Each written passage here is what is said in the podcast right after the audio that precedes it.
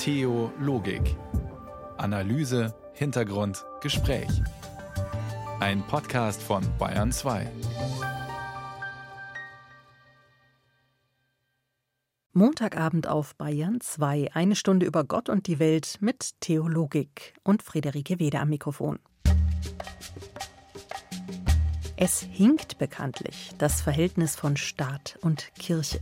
Schon lange nicht mehr verbunden, aber sauber getrennt sind sie eben auch nicht. Gibt es doch historisch bedingt viele Verknüpfungen, die den Kirchen zum Beispiel bestimmte Privilegien einräumen. Aber die Kirchen verlieren an Boden in der Gesellschaft. Das zeigen die Mitgliedszahlen, kürzlich erst der katholischen Bistümer. Es gibt immer mehr Austritte.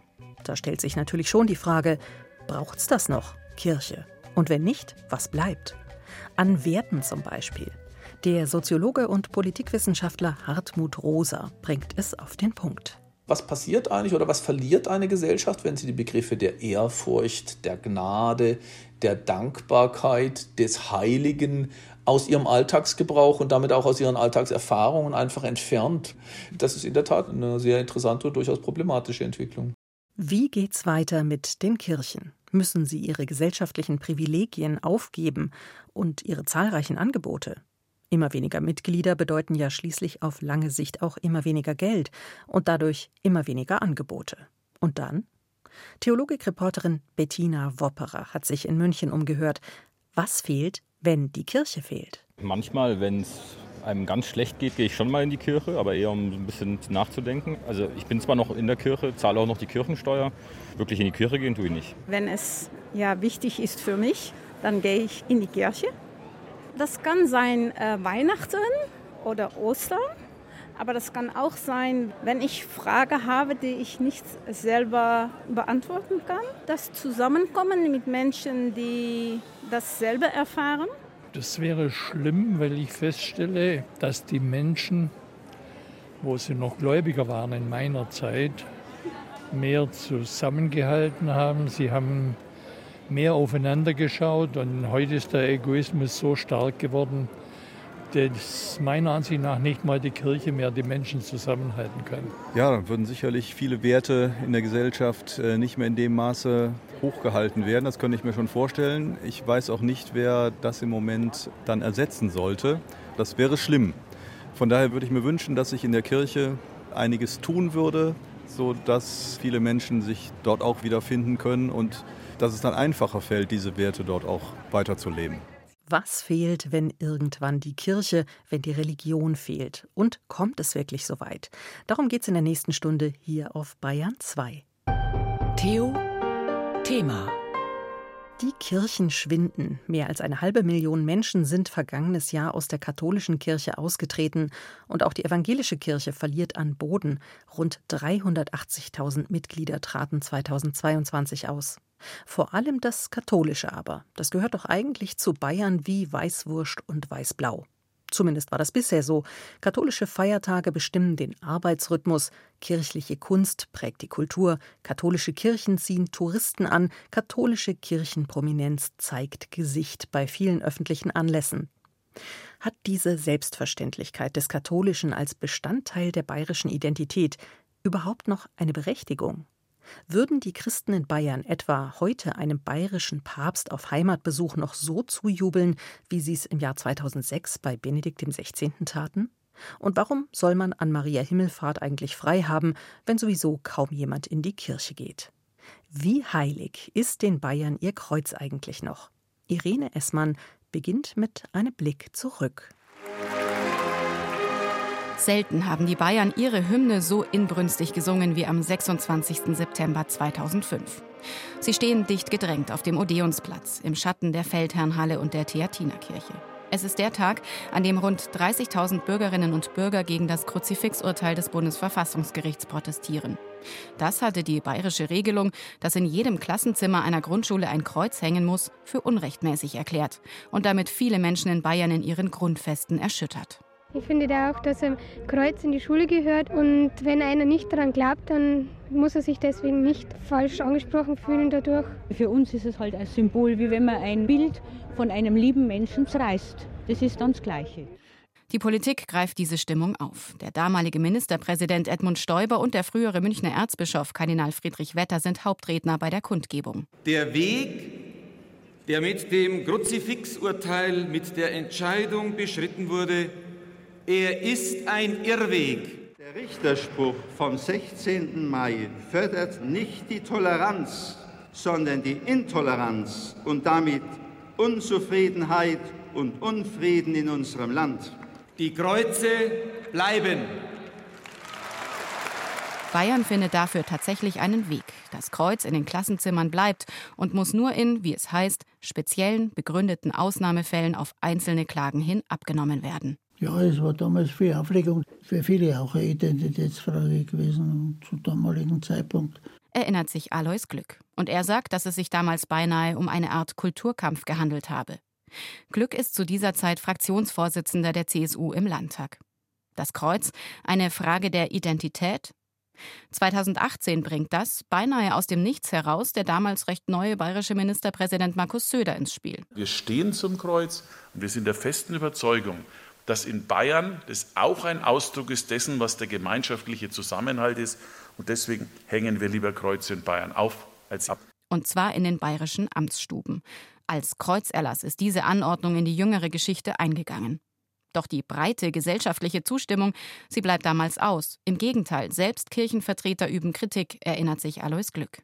Ja, es hat da natürlich äh, in umgekehrter Weise Reaktionen gegeben, weil man unterstellt hat, es ist eigentlich eine politische Absicht der Nützlichkeit, das, das da besonders zu demonstrieren. Und das ist unsere Tradition. Diese Ablehnung des sogenannten Kreuzerlasses ist vielschichtig, kann nicht nur gesellschaftlich, sondern muss auch politisch gelesen werden. Und doch zeigen die unterschiedlichen Reaktionen auf diese einschneidenden Kreuzdebatten, dass sich in den gut 20 Jahren dazwischen etwas verändert hat in Bayern. Der Münchner Historiker Ferdinand Kramer spricht von einem weitreichenden gesellschaftlichen Wandel im Freistaat, der freilich schon vor 1995, schon weit vor dem Kruzifixurteil begonnen hatte, sich über die Jahrzehnte hinweg aber mehr und mehr niederschlägt. Das hat mit Liberalisierung der Gesellschaft allgemein zu tun, das hat mit einer starken Akademisierung der Gesellschaft zu tun, es hat mit einer starken Internationalisierung zu tun. Dann kommt natürlich äh, der ganze gesellschaftliche Wandel durch Migration und bei Weitem eben nicht nur, was oft ja berücksichtigt wird, Flüchtlinge, Vertriebene oder Migration, Gastarbeiter, sondern eben auch innerhalb der Bundesrepublik eine starke Nord-Süd-Wanderung. Und all das verändert natürlich auch die Rezeptoren für Religion, Kirche etc. Doch dann das Jahr 2005. Kardinal Josef Ratzinger wird Papst. Alois Glück erfährt vom weißen Rauch bei einer Tagung in Brüssel. Ich weiß noch, wie heute kommt die Meldung Ratzinger Bild hat geschrieben, wir sind Papst. Ich habe mir gedacht, mein Gott. Der Grund? Josef Ratzinger, damals Chef der Glaubenskongregation in Rom, stand eher für eine konservative katholische Kirche. Nicht nur einmal hatte er mit Entscheidungen für Differenzen zwischen Rom und den Christen in Deutschland und Bayern gesorgt und auch für eine Entfremdung von Gläubigen mit der Amtskirche. Bei Benedikts Heimatreise 2006 dann aber ein ganz anderes Bild. Bayern und Kirche scheinen untrennbar miteinander verbunden. Edmund Stoiber drückt das bei der Ankunft des bayerischen Papstes auf dem Münchner Marienplatz so aus. Der Jubel der vielen Tausenden von Gläubigen zeigt ihnen auch, die christlichen Wurzeln in Bayern sind stark und kraftvoll. Der Historiker Ferdinand Kramer hat auf die Papstreise 2006 einen etwas anderen Blick. Zunächst mal hat es äh, so eine Welle von einem ganz spezifischen Form von Landespatriotismus wachgerufen.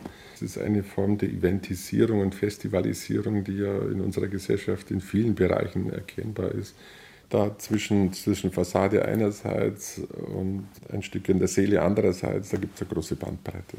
Vier Jahre nach dem Besuch des bayerischen Papstes in seiner Heimat wird der Missbrauchsskandal der katholischen Kirche öffentlich. Neben den zahllosen Vorwürfen von sexueller Gewalt gegen Kleriker und Mitarbeiter der Kirche schockt die Institution ihre Mitglieder mit fehlendem Aufarbeitungswillen. Der Schutz der Institution, so zeigen es mehrere Gutachten und Studien, war und ist teilweise im Fokus der Verantwortlichen. Und es sind nicht die Betroffenen. Seitdem sind aus der katholischen Kirche auch im traditionell christlich geprägten Bayern Hunderttausende Menschen ausgetreten. Trotz Kreuz im Klassenzimmer und auf dem Berg, trotz einer Kirche in fast jedem Dorf. Auch Alois Glück, nach wie vor Mitglied der Kirche, ist enttäuscht. Natürlich ein dramatischer Vertrauensverlust. So wie es jetzt abläuft, ist einmal die Tatsache als solche natürlich ein Schock. Und die Vorgehensweise ist wiederum eine, die nicht vertrauensstiftend ist.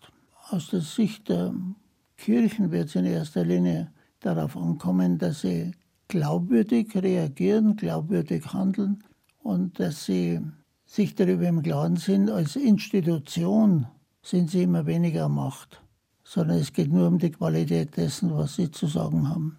Der Historiker Ferdinand Kramer ist ebenfalls überzeugt, trotz des gesellschaftlichen Wandels sind da schon noch Menschen, die angesprochen, die erreicht werden können. Die Kirchenaustrittszahlen alleine würden noch nichts aussagen über die Religiosität. Wenn es um Religion geht und Kirchlichkeit geht, stößt man in Bereiche vor, wo man eben es kaum noch wirklich messen kann, was in einer Gesellschaft los ist.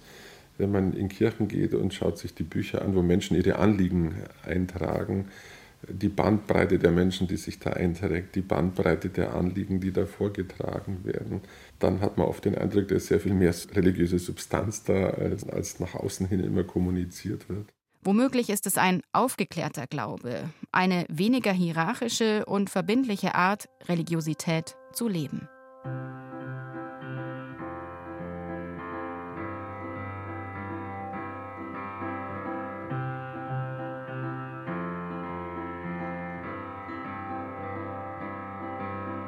Stay out super late tonight, picking apples, making pies. Put a little something in our lemonade and take it with us. We're half away in a fake empire. We're half awake in a fake empire. Tiptoe through our shiny city with our diamond slippers on. Do our gay ballet ice. Bluebirds on our shoulders, we're half awake in a fake empire. We're half awake in a fake empire.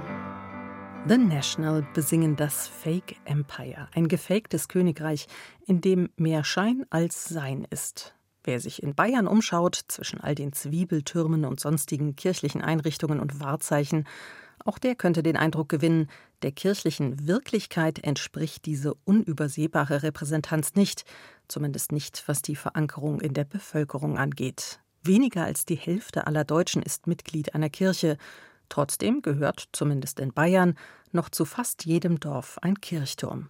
Aber wie lange noch? Ein Kirchenaustritt ist ja nicht nur eine Absage an eine Institution, sondern auch an die damit verknüpfte Solidargemeinschaft. Wer in der Kirche ist, zahlt Kirchensteuer. Und die, unter anderem, finanziert kirchliche Angebote vor Ort.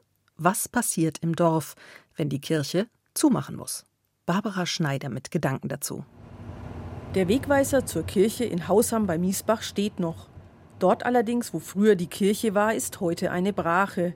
Im Herbst 2019 wurde die Agula-Kirche entwidmet und abgerissen. Das Grundstück hat die Kirche an die Stadt verkauft. Pfarrer Erwin Sergel erinnert sich an den Tag der Entwidmung. Also es war bewegend und traurig.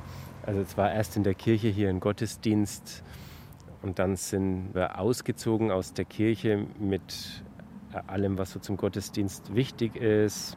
Die Glocken haben nochmal geläutet von dem Turm. Fast 20 Jahre hatte die Gemeinde überlegt, was mit dem Standort passieren soll, erinnert sich die Vertrauensfrau des Kirchenvorstands Betty Mehrer. Die Zahl der Gottesdienstbesucher war in dem ehemaligen Bergarbeiterdorf seit langem gering. Das Kirchengebäude war sanierungsbedürftig. Gleichzeitig hatte die Gemeinde bereits angefangen, ihr Gemeindezentrum in der Innenstadt von Miesbach umzubauen und weiterzuentwickeln. Man kann ja nicht so einfach eine Kirche abreißen. Da sind ja Menschen getauft worden, konfirmiert worden. Die haben da ihre Jugendarbeit drin verbracht. Deswegen war das ein ganz langer Weg und auch ein schmerzhafter Weg zu sagen, eigentlich ist es besser, sich auf einen Ort zu konzentrieren, weil es einfach schöner ist, miteinander das zu machen, als zwei Orte zu haben, bei dem einer ja wirklich nur so ein bisschen dahin dümpelt. Aber es war nicht so, dass wir gesagt haben, wir geben jetzt diesen Standort auf, um einen anderen Standort zu bauen, sondern es war klar, dieser Standort wird langfristig einfach nicht zu halten sein, nicht zu tragen sein. Zu überlegen, wie Kirche der Zukunft aussehen kann, wie sie auch heute noch gesellschaftlich relevant sein kann, das ist das Anliegen der Miesbacher Christen. Gleichzeitig ist das eine Frage, die derzeit viele Gemeinden beschäftigt, ob evangelisch oder katholisch, denn die Zahlen der Kirchenmitglieder gehen zurück.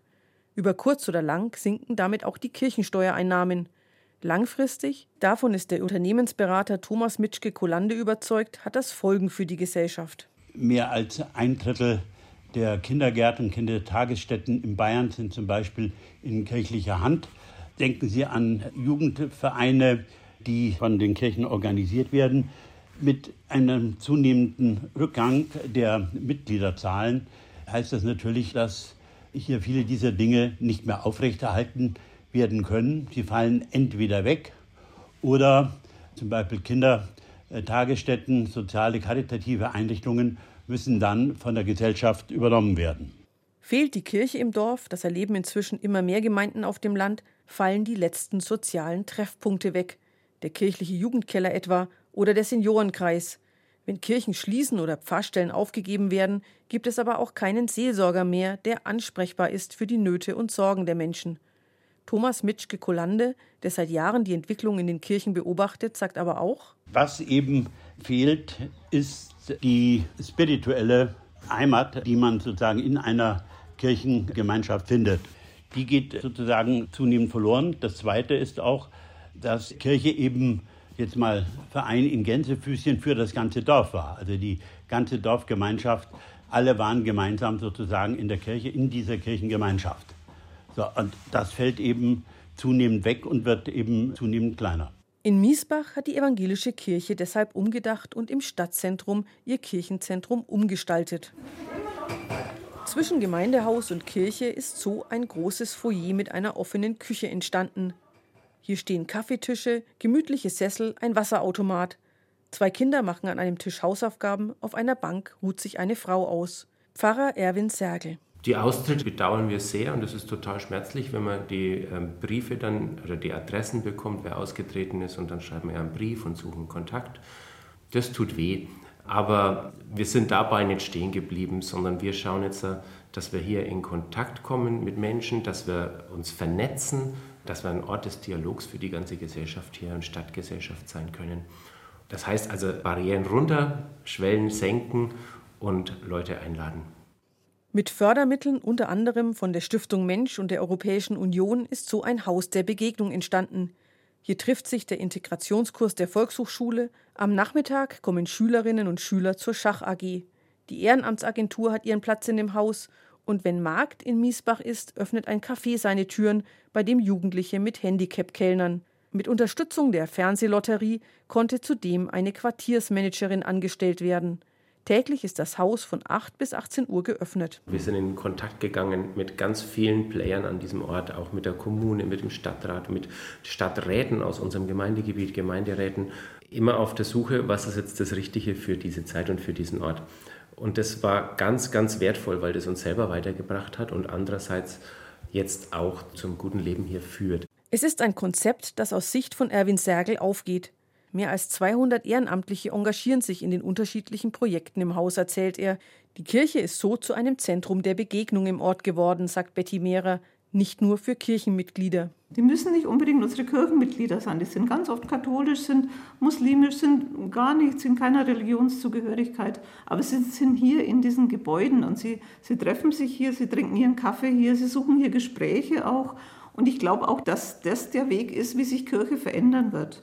Es wird ein ganzes Stück weit natürlich nicht mehr in der Mitgliedschaft sein. Und das ehemalige Kirchengrundstück in Hausham? Hier will die Stadt nun einen Kinderhort bauen. Wann das soweit ist, ist noch unklar. Dann aber, so der Plan, soll die Diakonie die Trägerschaft übernehmen.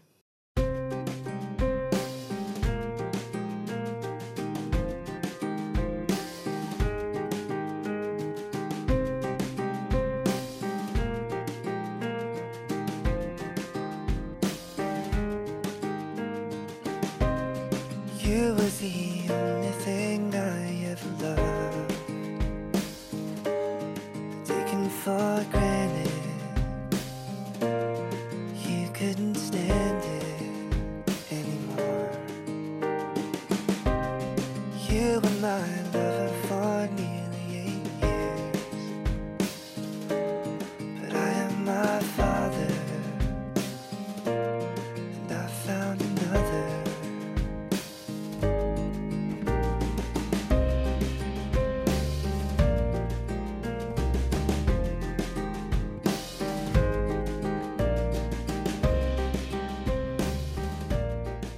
Singer-Songwriter William Fitzsimmons in Bayern 2 in der Sendung über Gott und die Welt. Oder ist es bald eine Welt ohne Gott? Zumindest die Kirchen befinden sich seit geraumer Zeit unfreiwillig auf dem Rückzug. Sie verlieren ihre Mitglieder und damit auch an Relevanz in der Öffentlichkeit. Was fehlt, wenn die Kirche fehlt? Bettina Wopperer hat sich dazu auf der Straße umgehört. Ich bin nicht religiös aufgewachsen und bin nur in die Kirche, wenn ich bei einer Hochzeit bin von anderen Leuten. Ja, wie gesagt, ich bin ja ausgetreten, aber ich finde halt, dass man nicht wirklich einen Beitrag zahlen muss, dass man was glauben kann. Weil ich denke, dass sie schon sehr viel tut für unsere Gesellschaft. Also viele Dinge werden von der Kirche unterstützt und bezahlt. Kindergärten, Krankenhäuser, Altenheime und so weiter. Ich habe da ganz lange kirchliche Jugendarbeit gemacht und das war ein ganz großer Teil von meinem Leben und da bringe ich es noch nicht übers Herz, aus der Kirche rauszugehen, weil ich das weiterhin unterstützen will, was für wertvolle Jugendarbeit noch gemacht wird. Kirchensteuer wird fleißig gezahlt, weil hinter der Kirche steht man schon trotzdem immer noch, aber wirklich Kirchengänger bin ich nicht mehr, nee. Vielleicht in einer Notsituation würde mir das schon fehlen, glaube ich.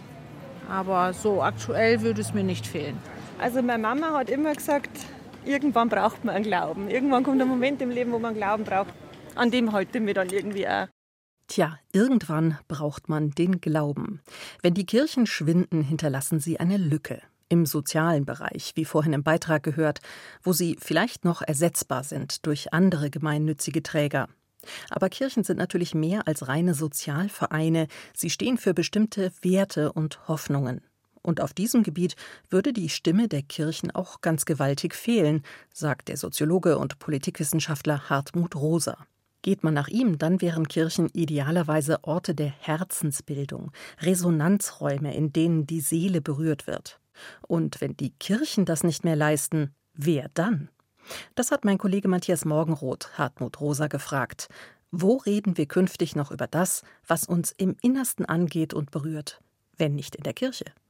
Ja, ich meine, es ist natürlich tatsächlich ein großes Unglück. Ich würde sagen, nicht nur für die Kirchen, sondern dann auch für die Gesellschaft, dass genau diese beiden Dinge, auf die es dann ankommt, nämlich sich berühren lassen und Vertrauen zu haben, durch die Institution in vielerlei Hinsicht missbraucht scheint oder auch einfach wirklich missbraucht worden ist. Also die Idee, sich berühren zu lassen, ist ja schon sprachlich zweideutig geworden. Ne? Und, und insbesondere was Kirche angeht oder auch Pädagogik angeht, wo ich denke, dass es wirklich wichtig ist, diese Form von Berührbarkeit herzustellen, aber eben nicht im Sinne dessen, wie wir es im Moment gesellschaftlich vor allen Dingen erleben, nämlich als Missbrauch, was natürlich überhaupt nicht Resonanz ist, sondern das Töten von Resonanzbeziehungen. Und natürlich würden viele sagen, ja, genau dieses Vertrauen habe ich in die Kirche verloren und vielleicht auch in die äh, Amts- und Würdenträger, die dort sind. Und dafür mag es gute Gründe geben. Aber ich glaube, man kann zu Recht sagen, Kirche und die kirchlichen Institutionen haben in vielerlei Hinsichten Vertrauen missbraucht, sozusagen Berührbarkeit vernichtet statt hergestellt und vor allen Dingen Resonanzachsen geschlossen. Aber ich würde sagen, das ist nicht das Ganze der Religion. Das greift zu kurz, wenn ich jetzt, weil ich glaube, das passiert tatsächlich, ganz viele Menschen wenden sich ab, sowohl einzeln als auch in Gruppen und Institutionen und sagen, okay, Religion hat uns enttäuscht. Aber da frage ich mich, was genau hat uns enttäuscht? Also die, die Fähigkeit von Religion, glaube ich, bleibt unbenommen dessen, was einzelne Institutionen oder Würdenträger tun mögen, bestehen. Und wenn man dann also das eben Kind mit dem Bad ausschütten, wenn ich die Kirche darauf reduziere, dass sie politisch oder sexuell oder in anderen Beziehungen eben auch Missbrauch getrieben hat. Das Ergebnis ist ja dann oft und auch öfter schon beschrieben, soziologisch beschrieben, dass man nach der eigenen Erfahrung, nach der eigenen religiösen Erfahrung dann sucht und unterwegs ist, auch nach der eigenen Resonanzbeziehung eben dann auch sozusagen ohne professionelle Anleitung. Sehen Sie den Weg jetzt als der gangbare Weg, nur für eine Gesellschaft und für den Einzelnen? Ich bin da tatsächlich ein bisschen skeptisch, ob man solche Dinge wirklich individuell tun kann. Also das ist auch eine große Diskussion, inwiefern Religionen eigentlich der Communitas, der Kommunion sozusagen, der Gemeinschaft bedürfen. Und es kommt mir dabei nicht nur auf die Gemeinschaft an, sondern es kommt mir wirklich nochmal auf die Qualität von Resonanzbeziehungen an. Ich glaube, dass unsere moderne Gesellschaft letzten Endes dem Individuum alles zumutet oder dem Subjekt, das übrigens auch für alles verantwortlich macht. Ja, wenn du nicht glücklich bist, wenn du keine Resonanz hast, bist du selber schuld. Dann bist du eben nicht resonant genug. Und die Idee äh, wäre dann zu sagen, du musst finden, was dir gut tut. Ne, das ist ja tatsächlich oft eine Formulierung, die man oft findet. Dann ist die Wertquelle aber ausschließlich das Subjekt. Also eine Sache, eine Idee ist nur dann gut und nur so lange gut, wie ich sie für gut empfinde. Und tatsächlich würde ich sagen, auf die Weise entsteht, glaube ich, keine Resonanzerfahrung, weil Resonanzerfahrungen seltsamerweise, und das ist eine, eine Eigentümlichkeit, Resonanzerfahrungen hängen daran, dass ich diese andere Sache, mit der ich dort in Kontakt bin, als Wertquelle in sich erfahre. Da draußen ist etwas, das ist per se wichtig, ob ich es hören will oder nicht. Und tatsächlich haben Resonanzbeziehungen oft auch erstmal eine verstörende oder störende oder irritierende Funktion. Das ist nicht immer das, der reine äh, Einklang oder Wohlklang oder das Wohl Wohlempfinden, aber es ist die Wahrnehmung, dass da etwas ist. Das ist ja auch die Erfahrung, die Menschen machen in der Natur zum Beispiel. Ja. In dieser Wüste oder in diesen Gletschern ist per se etwas oder Ökologen und Ökologinnen, die sagen, ich will den Eisbär nicht retten, weil ich ihn schön finde und weil er mir gut tut, sondern weil er eine Wertquelle in sich ist.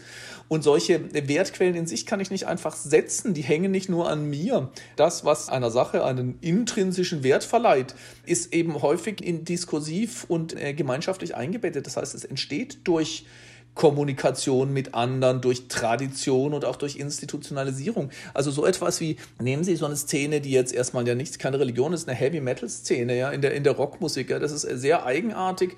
Da finden unglaublich viele Sakralisierungen statt. Zum Beispiel gibt es das große Festival Wacken Open Air. Und es ist kein Zufall, dass da, dass der Raum zwischen den Bühnen, die dort aufgebaut werden, der wird inzwischen Holy Ground genannt. Hier ist der heilige Grund. Aber der Punkt ist, dass ich nicht einfach sagen kann, für mich soll jetzt diese oder jene Wiese der heilige Grund sein, sondern das ist entstanden durch Überlieferung, durch Bilder, durch Erzählungen, durch Traditionen, durch Einübung.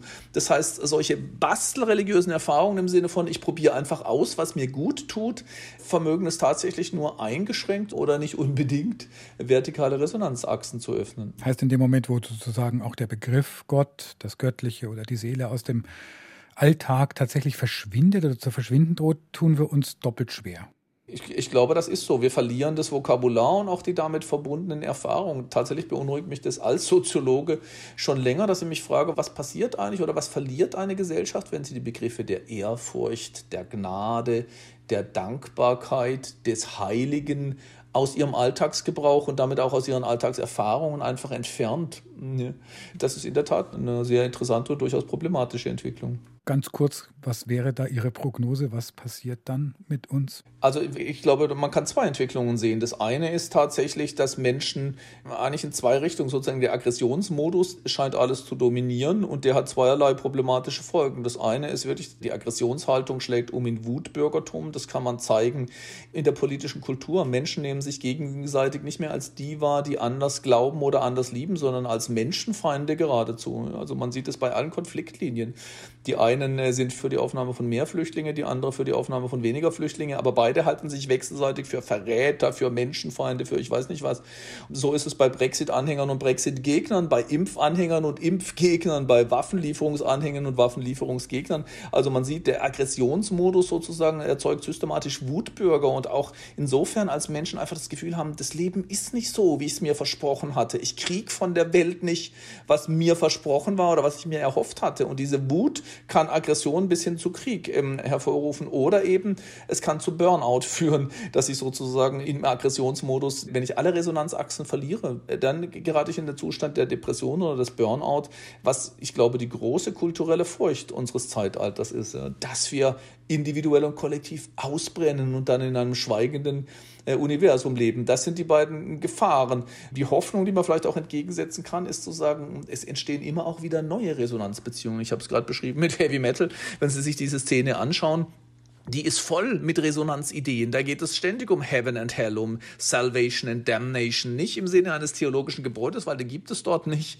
Aber solche Vorstellungen und Ideen und dann eben auch die, die Idee eines Holy Ground entstehen immer wieder neu. Wie tragfähig das dann sein wird, ja, wie gesellschaftlich verbindend das dann sein wird, ist natürlich eine offene Frage und ähm, da kann man sich durchaus Sorgen um die Gesellschaft machen. Letzte Frage in die Richtung. Welche Rolle spielt Ihrer Meinung nach da die Digitalisierung, die ja sozusagen sich noch als Medium zwischen mich und den Nächsten und mich und die Welt schalten kann? Ich glaube, man muss sich hüten davor. Also der Diskurs hat ja das Problem, dass man immer, es gibt die einen, die sagen, ja, mit Hilfe der Medien kann ich überhaupt viele Resonanzachsen und Beziehungen erst eröffnen oder auch erhalten über große Distanzen hinweg. Und ich denke, da ist absolut etwas dran. Das stimmt in vielerlei Hinsichten. Und die Gegenthese lautet, nee, die Digitalisierung tötet alle Formen von Resonanzbeziehungen. Und ich glaube, die Wahrheit liegt irgendwo in der Mitte, da kann man ziemlich sicher sein. Natürlich gibt es sowas wie digitale Resonanzen und es gibt auch so etwas wie digitale Entfremdung. Tatsächlich bin ich insgesamt eher skeptisch als optimistisch optimistisch. Einerseits, weil der Bildschirm zu unserem Monokanal zur Welt zu werden droht. Das heißt, alles, was ich tue, die Art und Weise, wie ich mit der Welt in Kontakt trete, nimmt inzwischen Bildschirmform an. Also ich spiele daran, ich arbeite daran, ich informiere mich daran, vielleicht suche ich sogar erotische Abenteuer. Der Blick ist immer, beim Smartphone können Sie das schön sehen, der Blick ist nach unten, die Körperhaltung ist genau die gleiche, egal welche dieser Dinge ich tue. Auch der Daumen streicht immer über die konturlose Oberfläche. Damit ist schon physisch die, die Form der Weltbeziehung sehr, sehr stark vorgegeben. Und das andere Problem, was mit Digitalisierung eindeutig eindeutig einhergeht, ist, dass es das Phänomen oder die Verhaltensweise ähm, der parametrischen Optimierung, wie ich das nenne, begünstigt. Das heißt, wir sind im Moment dabei als Gesellschaft auf allen Ebenen, wenn ich Gesellschaft sage, meine ich wir alle Einzelnen, fast alle Einzelnen, aber auch Organisationen, Schulen, Krankenhäuser, Hospitäler, Unternehmen und auch die Politik das, was sie tut, in immer mehr Parametern sichtbar macht und überwacht. Also zum Beispiel Menschen fangen an, ihre Schrittzahl zu messen, den Blutdruck sowieso, auch das Gewicht, aber dann auch alle möglichen anderen Spiegel, Insulinspiegel, Serotoninspiegel, Melatoninspiegel, ich weiß nicht, was sie noch alles an denen sich messen können, natürlich auch alle möglichen Körpermaße. Und im sozialen Verhalten, wie viele Followers sie haben, wie viele Likes oder wenn sie in den, wenn sie zum Beispiel beim Bayerischen Rundfunk sind, wie viele Hörer eingeschaltet haben, wie lange die Hörer und Hörerinnen gehört haben, ob sie es geteilt oder geliked haben. Es gibt also alle möglichen Parameter, die wir sichtbar machen und dann machen wir sie vergleichbar. Wie war sie beim anderen? Wie war sie bei der letzten Sendung zum Beispiel oder im letzten Jahr? Und dann versuchen wir die zu verbessern. Das heißt, wir leben eigentlich eine Lebensform der parametrischen Optimierung. Ich mache immer mehr Parameter meines Körpers, meines, meines Sozialverhaltens, meiner Arbeitsleistung und das gleiche gilt für Organisationen, äh, sichtbar und dann mache ich sie vergleichbar. Wie sieht es bei anderen aus? Wie sah es im letzten Jahr aus? Ich nenne das synchroner und diachroner Vergleich und dann mache ich sie bearbeitbar. Ich will sie verbessern, ich will besser werden. Und das ist natürlich im Prinzip, das ist genau das, was nicht Resonanz äh, stiftet oder erzeugt und nicht mal ermöglicht, weil Resonanz bedeutet, ich lasse mich auf etwas ein, bei dem ich nicht genau weiß, was dabei herauskommt. Eigentlich setzt da das ein, was Hannah Arendt Natalität nennt. Ich lasse mich auf Beziehungen ein, die unkontrollierbar sind, die mich verwandeln und im Prinzip die Parameter verändern. Ne? Daraus entsteht aber Leben. Wenn Sie sich auf so etwas einlassen, fühlen Menschen sich lebendig. Und Digitalisierung kann auf diese Weise Lebendigkeit durchaus gefährden oder in vielen Bereichen sogar abtöten. Was würde der Gesellschaft fehlen ohne die Kirchen? Darum geht es auch in Hartmut Rosas Buch Demokratie braucht Religion. Ich mag deinen Film Es sieht vielversprechend aus. Da gibt es keine Wut mehr darin. Und was zu teuer ist, muss raus. Ich mag die Farben und deinen Blick. Das keiner Mutz über dich vermittelt. Du weißt, wie bleibt verrutscht für immer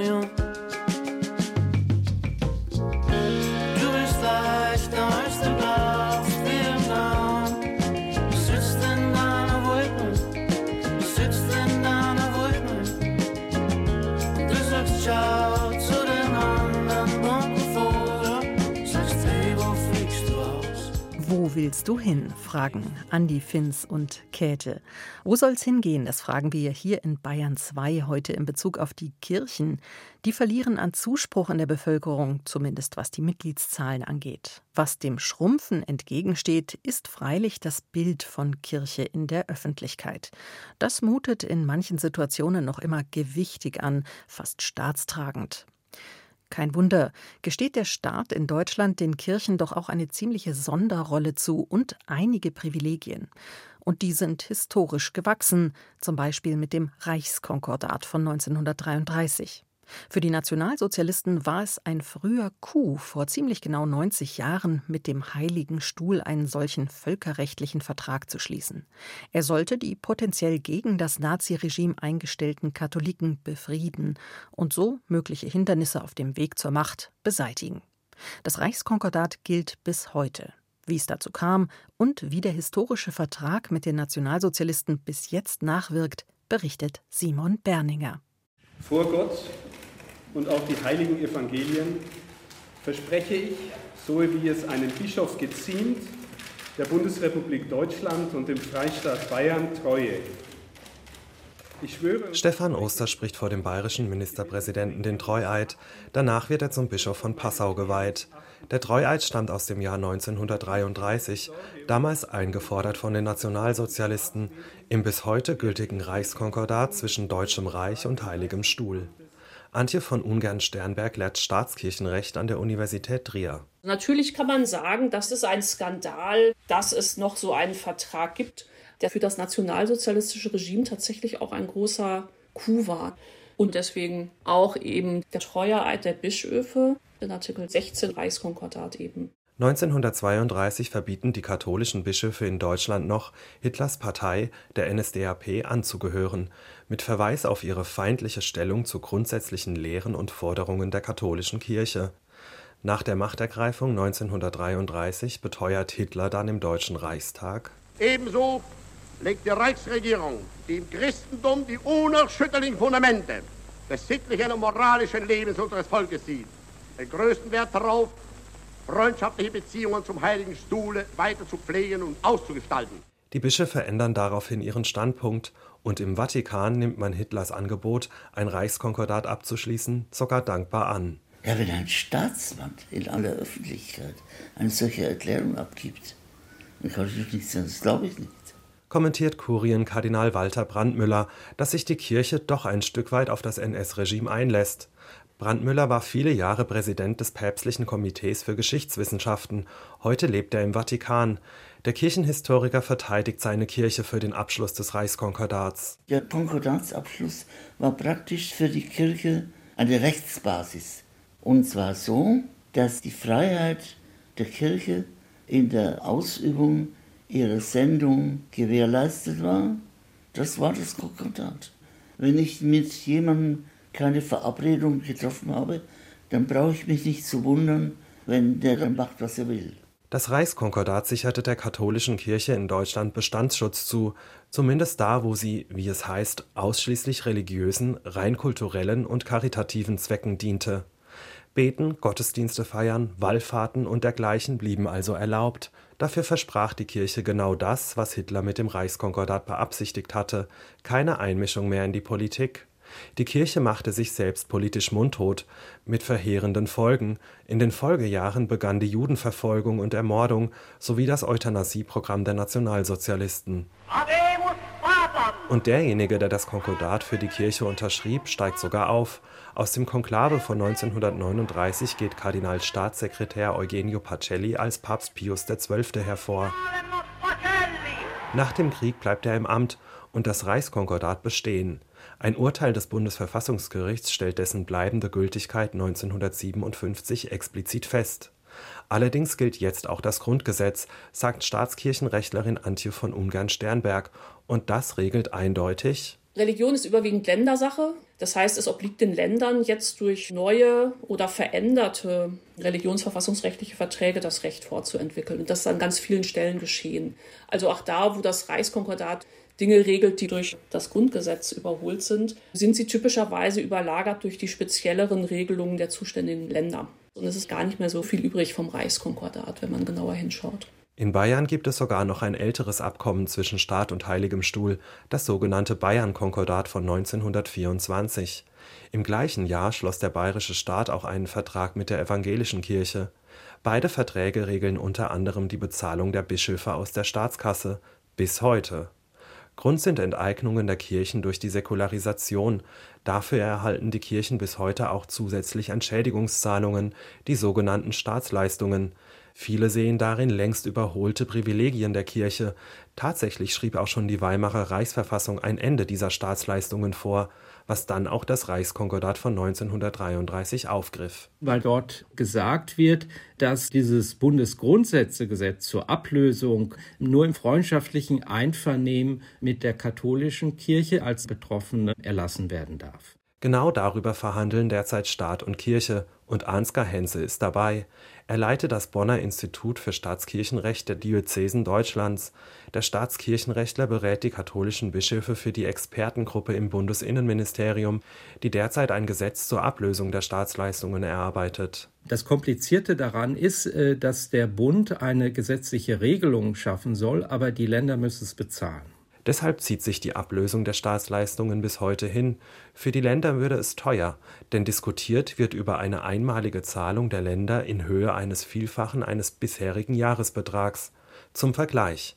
Im Jahr 2022 zahlte der Freistaat insgesamt rund 26 Millionen Euro an die evangelische und 77 Millionen an die katholische Kirche. Berlin diskutiert nun über eine 17 oder 18 mal so große Einmalzahlung. Aus Kirchenkreisen wurde auch schon das Hundertfache gefordert. Staatskirchenrechtlerin Antje von Ungern-Sternberg rät den Kirchen einstweilen zur Genügsamkeit. Also ich glaube nicht, dass die Stimmung in der Gesellschaft so ist, dass man da nach oben viel Luft hat, ehrlich gesagt. Angesichts der hohen Austrittszahlen, die sich auch an ganz anderer Stelle bemerkbar machen, an den theologischen Fakultäten an staatlichen Universitäten, deren Bestand und Finanzierung ist auch im Reichskonkordat gesichert, Inzwischen sind die Studierendenzahlen aber seit Jahren rückläufig. Dirk Ansorge, Vorsitzender des Katholisch-Theologischen Fakultätentages, sagt: Hier zeichnet sich eine Tendenz ab, von der ich jetzt als Vorsitzender des Fakultätentages sagen würde, Insgesamt müssen wir realistischerweise davon ausgehen, dass wir die derzeit hohe Zahl an elf Fakultäten an öffentlichen Hochschulen nicht halten können. Und uns stellt sich die Aufgabe, das zu gestalten um eben nicht nur zum Gegenstand von hochschulpolitischen, konkordatären oder landespolitischen Entscheidungen zu werden. Auch Schulen und Hochschulen sind eben Landessache. Und in Bayern hat die Realität das Reichskonkordat längst überholt. Die katholisch-theologischen Fakultäten in Bamberg und Passau wurden schon aufgelöst, Bestandsgarantien im Reichskonkordat hin oder her. Gut möglich, dass die noch verbliebenen vier katholisch-theologischen Fakultäten in Bayern also auch noch reduziert werden.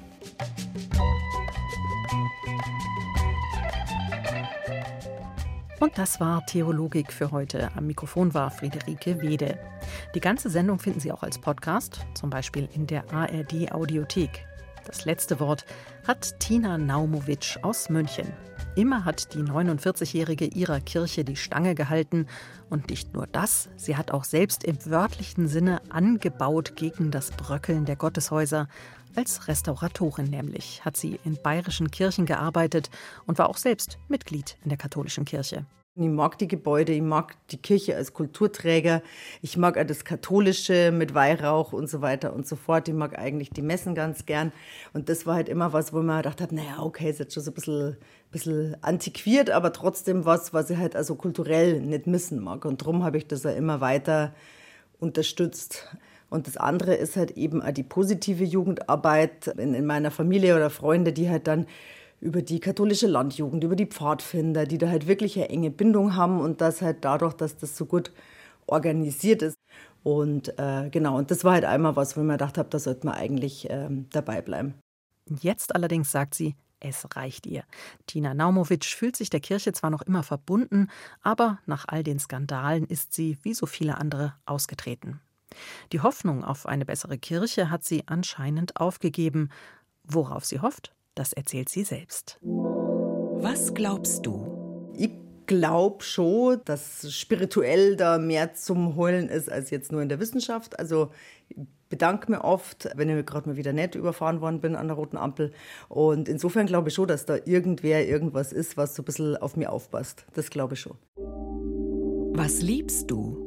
Also ich mag Menschen wirklich extrem gern, eigentlich alle, egal ob schrullig oder nicht. Und äh, diese Interaktion mit Menschen ist mir immer, immer wichtig und das ist eigentlich schon das, wofür man lebt, für die, für die Gesellschaft. Was hoffst du? Ich hoffe, dass wir alle gesund bleiben. Also alle, die ich kenne, alle, die ich mag. Das ist tatsächlich was, wo ich sage, das ist das Beste, was man erwarten kann. Und dadurch, dass man darauf halt also überhaupt keinen Einfluss hat, ob man jetzt krank wird oder nicht, ist das natürlich auch was, wo man dann ganz gern mal nach oben bittet oder betet und sagt, bitte, bitte, bitte, lass einfach nur alle gesund bleiben. Dann ist es schon gut. Und der letzte Gedanke vor dem Einschlafen? Also ich bedanke mir oft vorm Einschlafen, weil ich mir halt denke, ja, also oder man muss ja oder soll sich die Zeit nehmen, oder das war jetzt also ein bisschen Vorsatz fürs neue Jahr, dass man sich denkt, so jetzt denke ich nur mal drüber nach, was ich heute mal wieder geschafft habe.